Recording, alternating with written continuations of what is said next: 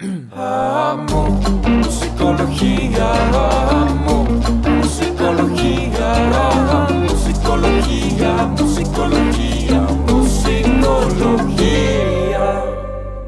Buenos días, buenas noches, buenas tardes, buenas mañanas, madrugadas o la hora que sea Bienvenidos. a Musicología. Un episodio más, una semana más. Y hoy tenemos un tema, pues, actual, Sí, se podría decir. vamos a hablar sobre la mentalidad ganadora, abordándolo desde el lado de la psicología del deporte y los Ajá. deportistas, que creo que, aunque no nos dediquemos a este ámbito, creo que todos podemos aprender de cómo funciona la mentalidad de la, de la gente exitosa. Y hablaremos de diferentes casos, obviamente tocaremos el caso de, de Kobe Bryant, eh, que la semana pasada lamentablemente falleció en un accidente. fue. Sí, en un accidente de helicóptero, pero creo que hay mucho que rescatar más allá Ajá. del básquetbol sobre la forma de, de pensar y creo que es un buen ejemplo, él entre otros, de cómo funciona la mente de estas personas que llevan eh, lo que hacen al límite y cómo la mentalidad es muy importante para lograr ese tipo de cosas. ¿no? Sí. Entonces, eh, pues empezaremos hablando de esto y lo ligaremos con una canción que no sabemos que existía hasta, hasta hace unos, unas horas. Sí. La, la canción es de Lil Wayne y se llama Kobe Bryant. Ah, mira, yo personalmente no soy muy fan de la canción. Ajá. Se me hace como, como este... Pues no sé, la música es como música de Popeye, o sea... Sí, sí. Una La oda. típica de, sí, sí, la, la típica de las trompetas y todo, así que subiendo para como que hacer más hype y emoción y todo. Claro. Pero, pues bueno, no es mi estilo. O sea, no, a mí, a mí no, no me gustó la, Musicalmente. la claro. producción así. De hecho, no está en Spotify, entonces Sí, la sentimos más que encontramos era en, una... en YouTube. Y la verdad es que aún en YouTube la, la calidad del audio pues no ayudó mucho, ¿verdad? O sea, sí está Sí, sí. bastante malito. Sentimos más que era la idea de Lil Wayne de hacerle un tributo a alguien que él admiraba, o alguien que conoce, probablemente un amigo, alguien que fue su amigo. Y fue más la idea contar su historia a través de- Totalmente. de, su habilidad. Y, y en realidad esta semana, más allá de, de una canción o algo así, es más el tema de... Que digo, por ejemplo, cuando Borrego me dijo inicialmente Sí. psicología del deporte, yo dije, "Uh". Divertido. Yo dije, no, pues perfecto, obviamente conmigo me puede hablar y yo le digo, ¿cómo le hago para ser un, un atleta de alto rendimiento, no? Que levanto un florero de la mesa para llevarlo a otro lado y me duele la espalda. Eh, con gripa, con gripa. Con- bueno, con gripa, sí. Eso, eso no ayudó con el coronavirus. Pero, pero no, básicamente después de, de esto, este, pues se me hace muy importante el, el hablarlo porque creo que después de estar platicando sobre qué vamos a hablar y todo, Sí. dije, ah, mira, o sea, esto no nada más aplica para los deportistas. Claro. Esto aplica para cualquier persona y se trata de, o sea, como que esto de psicología del deporte, en realidad a mí me sonó más a cómo poder más, cómo ganar, cómo mentalizarte, con mentalidad de competencia, pero de juego limpio. Sí, O sea, como que realmente se me hace que no aplica necesariamente a- al deporte. al deporte, sí. Básicamente, por más que sea psicología No, del claro, claro. Y de hecho, cada vez más cuestiones de psicología del deporte están entrando y sobre todo a las empresas. Ajá. O sea, entender esta parte de trabajo en equipo, todo esto de team buildings y demás. Y de la importancia de jugar juntos. Sí, como si fuera Sí, un sí. equipo, literal. Pues, es bueno, que se que es un necesita lo mismo. Entonces, Sí. se están haciendo dinámicas y todo lo que hemos aprendido de psicología del deporte dentro de las empresas para lograr eso. Y como dices, en, en la parte individual creo que a todos nos sirve como este, este chip de tengo un objetivo y cómo lograrlo y lo que se necesita, pues aplican muchas áreas de nuestra vida, no necesariamente en el deporte.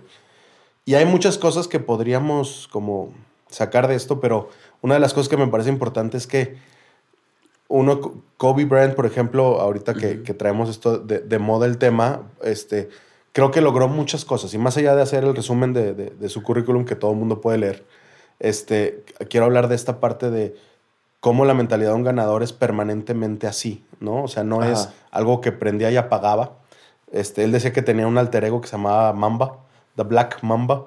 Ajá. Ese era su apodo y él decía que entraba en un estado de competencia y era no me toques, no me hables, y en- dentro de la cancha vas a perder. Que decía que era como, como ser un actor, ¿no? Como ser un actor, era ponerse una máscara este, y poder actuar y demás, pero él mismo decía que necesitaba entrar en ese field de, de competencia para poderlo hacer, este, y, y raro, pero en una entrevista confesó que hasta escuchaba la canción de Halloween, Mm. de la película Halloween, para Sí, entrar en ese ¿Cómo mood. era la canción? Es el... Y para él decía, Sí. y escogí exactamente a ese personaje porque la máscara lo que refleja es la ausencia de emociones. Entonces él decía, no puede ser un jugador emocional, era un jugador sin emociones que iba con un objetivo, pase lo que pase. Un asesino a sangre fría, Es como correcto. decía él, ¿no? O sea, a final de cuentas esa era su, su visión. Entonces, una persona así no necesariamente tiene que tener esa personalidad. Eso es lo que reflejaba ahí.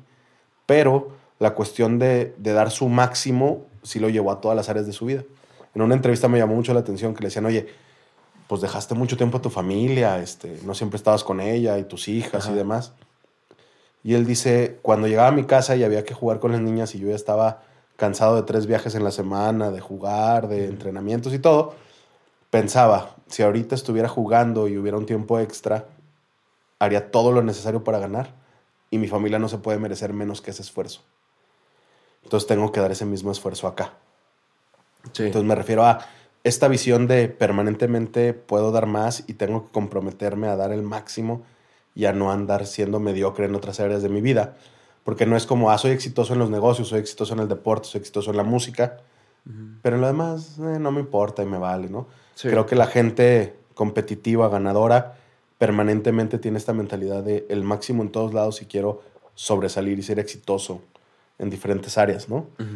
Y se necesita esta, al- algunos lo llaman arrogancia, si lo ves desde afuera sin entenderlo, Ajá. porque pues él mismo dice, de- decía Kobe, a los 13 años hice mi lista de, de kill, kill list. Entonces era, ¿qué jugadores están? ¿Qué les admiras? ¿Y cómo le vas a hacer para ganarles? En eso que admiras de esas personas que admiras.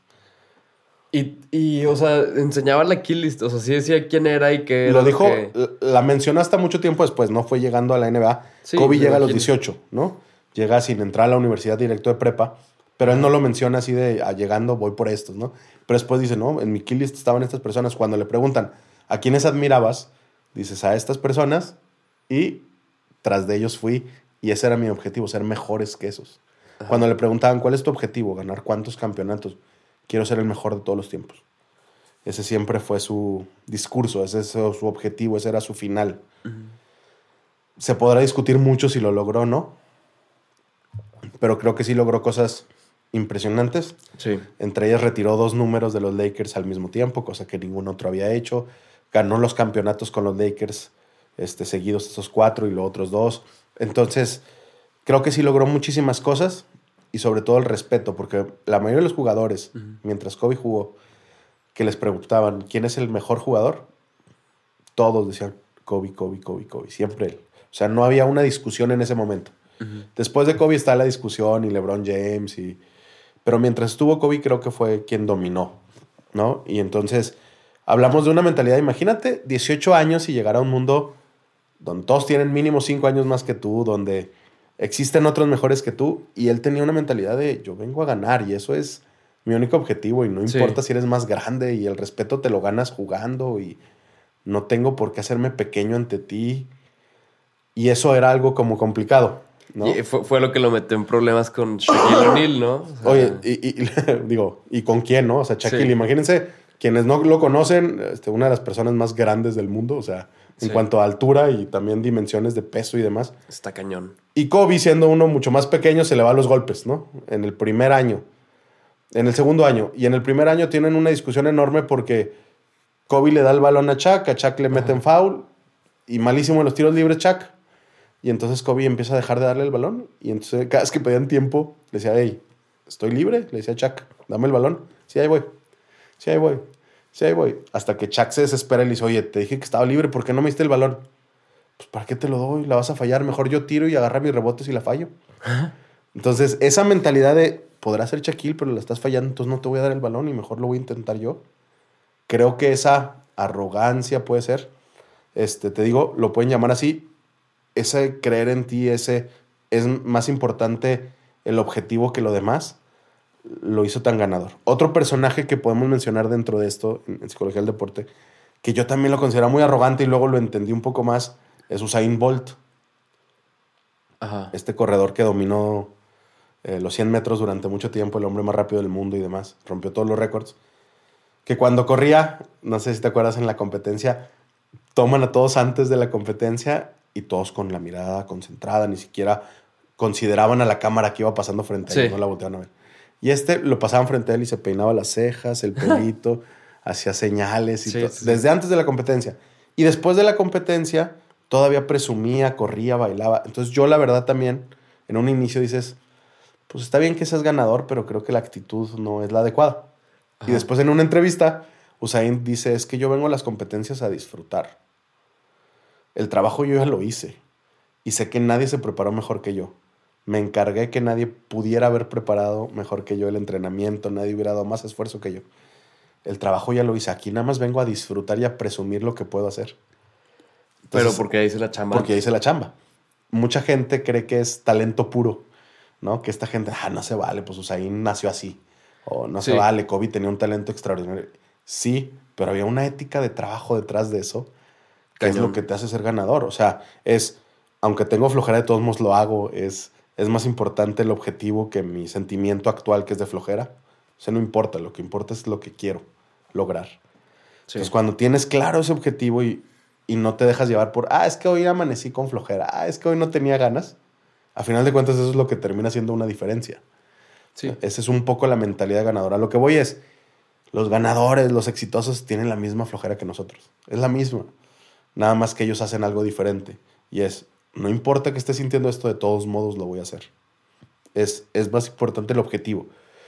No es creer, ah, pues es que a ellos no tienen tanta flojera, o ellos tenían más claro que yo que querían.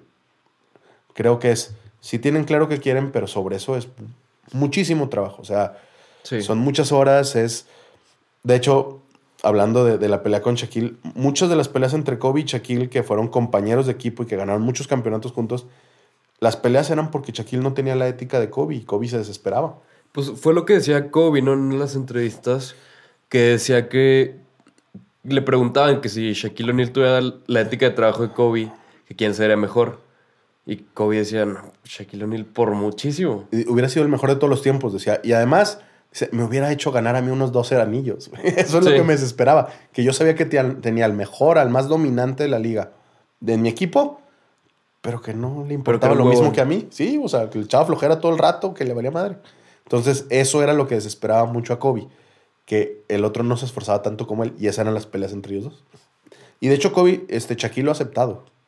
O sea, Shaquille ha aceptado que Kobe le hizo mucho bien a él como para presionarlo a querer más. Ajá. Porque hubo un momento donde Shaquille dijo, pues ya, o sea, soy dominante, soy ganador, me esfuerzo un rato y no pasa nada. Y, Sha- y, y Kobe fue el que lo, lo estuvo empujando a no, no se vale. Y aquí también algo importante a mencionar, está el apoyo de una familia detrás. Ajá. O sea, porque en una entrevista también Kobe dice, una de mis razones por las que yo quería tanto esto es que una vez su esposa le dijo, oye, ya te vas a ir, no vas a estar para la fiesta de tus hijas, no vas a estar para esto, no vas a estar para esto otro, porque tienes que ir a entrenar. Está bien, nada más que si te vas a ir, pues que sea por el campeonato, ¿no? Mejor si no, ni te vayas. Y- Y entonces dijo Kobe, pues tengo que ir a matar. Sí, pues sí. si no, ni para qué voy. O sea, ¿para qué te pierdes todo? ¿Nomás para ir a jugar y competir? Pues no, o sea, ve a ganar. Mínimo que tenga un... que tenga un sentido y que al final Sí. terminemos con un logro como familia de apoyarte en esto. Sí. Y créeme que cuando escuché la noticia de, de lo que le había pasado a Kobe, una de las cosas que pensé fue, en su retiro, Kobe dijo te- le quería- que le agradecía a su esposa todo lo que hizo de empujarlo, de, de animarlo y sobre todo de estar detrás de él, de poner en alto sus sueños por ayudarlo a él a perseguir los suyos. Y le dijo, pero ahora me estoy retirando y ya que me retire, tus sueños van primero y ahora yo soy tu porrista.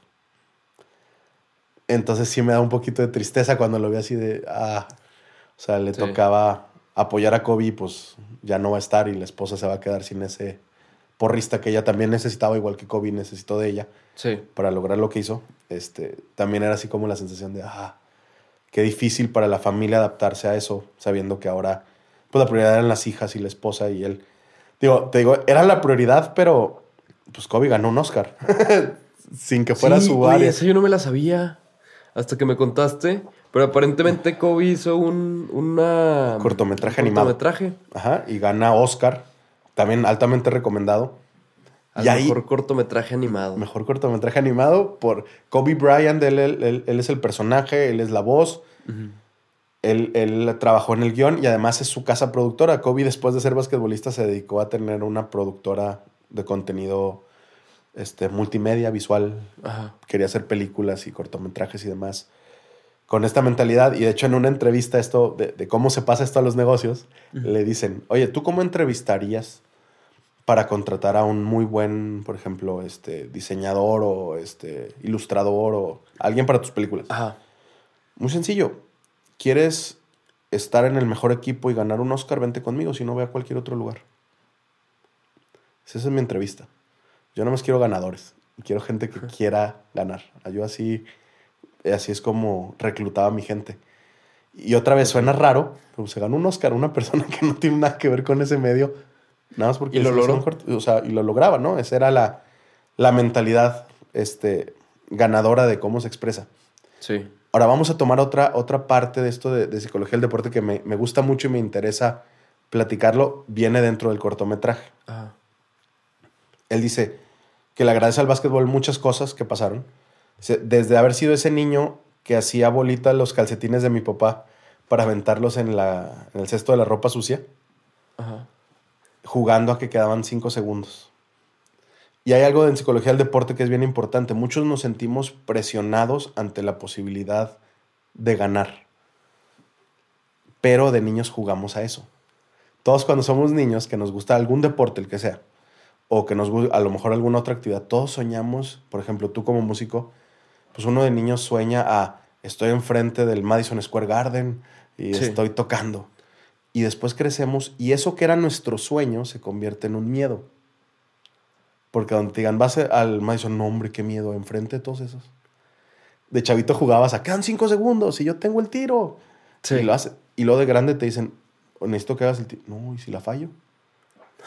Pero de niño es lo que nos emocionaba. Entonces, la presión que de adulto interpretamos como miedo, hay que entender que de niño era lo que hacía divertido el juego. Sí, pues sí. O sea, tú no decías, ah, estoy en mi casa solo tocando. Pues eso no generaba emoción. Sí, no. Y yo no jugaba con este, la pelota de básquet a decir, ah, estoy aquí en el medio tiempo y si la meto no importa y si la fallo Sí. tampoco. Jugabas a, todo está en la línea y lo voy a hacer. Sí. Entonces, parte de psicología del deporte es recordar que la presión, que la posibilidad de ganar es algo emocionante, no es algo que deba de intimidarnos. Es algo que de niños buscábamos, que hace más divertido el juego. Pero luego de adulto lo empezamos a interpretar como algo que nos puede tronar o que nos hace sentir mal o que es peligroso. Cuando de niño era lo que hacía divertido el juego. Cuando no existía esa presión, nosotros la inventábamos en nuestra cabeza para que fuera más divertido el juego. Oye, Borrego, y todo esto de, o sea, bueno, toda la competencia, la, el esfuerzo, todo, como todas estas técnicas y tips, por así decirlo, Ajá. ¿tú dirías que aplican en, en cualquier área de, Yo de creo que trabajo o así? Sí, sí aplica en casi todo, entendiendo cuestiones donde se necesite ser competitivo y crecer y mejorar. Sí. ¿No? Porque habrá otras áreas donde nos toca disfrutar. Y ya lo hemos hablado en el podcast. Hay que saber cuándo son esos momentos y Y disfrutar. estar y disfrutar y no importar el resultado. Pero hay otras áreas en donde si queremos crecer, sí es importante competir. Ojo, Kobe decía, tengo mi kill list, pero también decía, quiero ser el mejor de todos los tiempos. Eso significa una competencia contra ti mismo. Sí. Y eso es lo importante. O sea, el crecimiento significa mejorarte a ti mismo. Sí. No significa voy a ganarle al otro siempre y voy a lastimarlo. No, no, es cuando pierdo me doy cuenta que tengo una debilidad, entonces tengo que trabajar en ella para mejorarla. Sí. O sea, la Sí, competencia te sirve. Y te sirve incluso esta cuestión donde ellos, tus rivales son tus mejores empujadores, o sea, son tus mejores animadores. Tus mejores aliados. son tus mejores aliados. O sea, si no tuvieras competencia, no creces. Entonces, yo creo que sí es necesario, digo, en la industria es lo mismo. La mayoría de las empresas lo que buscan es dominar el mercado, ser el número uno en su Sí. ramo. O sea, pues a final de cuentas es el mismo objetivo y se necesita esta mentalidad de que la presión no necesariamente o los nervios ante la actuación no te truenen, sino que los disfrutes, por un lado, que los entiendas como normales, que te ayudan a concentrarte. Esta sensación de nervios previa a, a una competencia o a un concierto o a una junta de negocios, pues es lo mismo. Esta cuestión de rodearte de personas que tienen ese mismo criterio y valor al crecimiento y a ganar, ya, ¿no? Y a Entonces, ser mejores y todo. ajá. Y, y se necesita mucho rodearte de esas personas, porque si no, eso es lo que genera fricción. O sea, cuando yo me comprometo y el otro no, Sí, pues se vuelve frustrante. eso es lo que se vuelve frustrante. O sea, cuando, oye, pues yo aquí estoy dando el 100% y a ti te vale, pues eso es lo que me desespera. Sí, claro. si te juntas con pura gente que está dando el 100, sean buenos o no, vayan creciendo, pues por lo menos es- sabes que están dando el 100 y eso motiva. Sí. Pero el hecho de que tú digas, "Oh, sé que puedes y no lo haces, no manches, o sea, Sí. entonces ¿para qué estoy yo aquí? Me está haciendo perder mi tiempo, o sea. Sí, totalmente.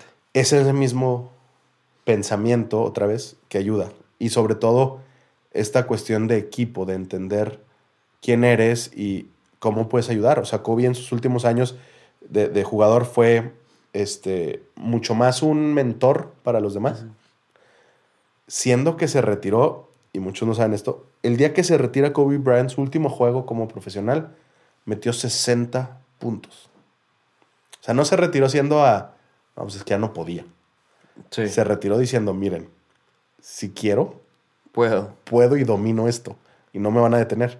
Pero ya vámonos, ya me cansé, ya, ya Sí. no es lo mismo, ya quiero disfrutar a mi familia. Pero se fue dominando y él fue un mentor para muchas personas. O sea, muchos de los jugadores de los Lakers, al final, donde él era la estrella, ya solo había otros jugadores que no eran tan conocidos. Ajá. Muchos hablaban de él como, pues, como un mentor, como alguien que se acercaba, como alguien que entendía si te equivocabas. Pero si no te esforzabas, te deshacía. O sea, él mismo iba y te gritaba frente a- al, al equipo y te llamaba la atención. Si veía que te equivocabas, se acercaba y te trataba de corregir. Ajá. Pero lo que quería era compromiso, el mismo que él ponía. Oye, pero pues qué padre esta, esta actitud y todos estos como pues tips y maneras diferentes de ver las cosas y de como que approaches diferentes hacia pues que pueden aplicarse a cualquier tema de la vida de cada quien. Sí, sí. Creo que es bien importante que, que justo eso. Creo que el deporte no es otra cosa que el mejor laboratorio humano. O sea, es como Ajá. una versión en pequeño de lo que puede pasar en la vida, ¿no? Este, Sí. Cualquier deporte y el juego y la competencia. Entonces creo que es muy sano cuando lo sabes llevar, cuando no es a lastimar, cuando es de manera este, con valores y demás. Sí. Creo que te puede llevar a mucho y te puede llevar a crecer. Enfrentas muchos miedos, enfrentas este, nervios, enfrentas fracasos y cómo te levantas de esos, enfrentas.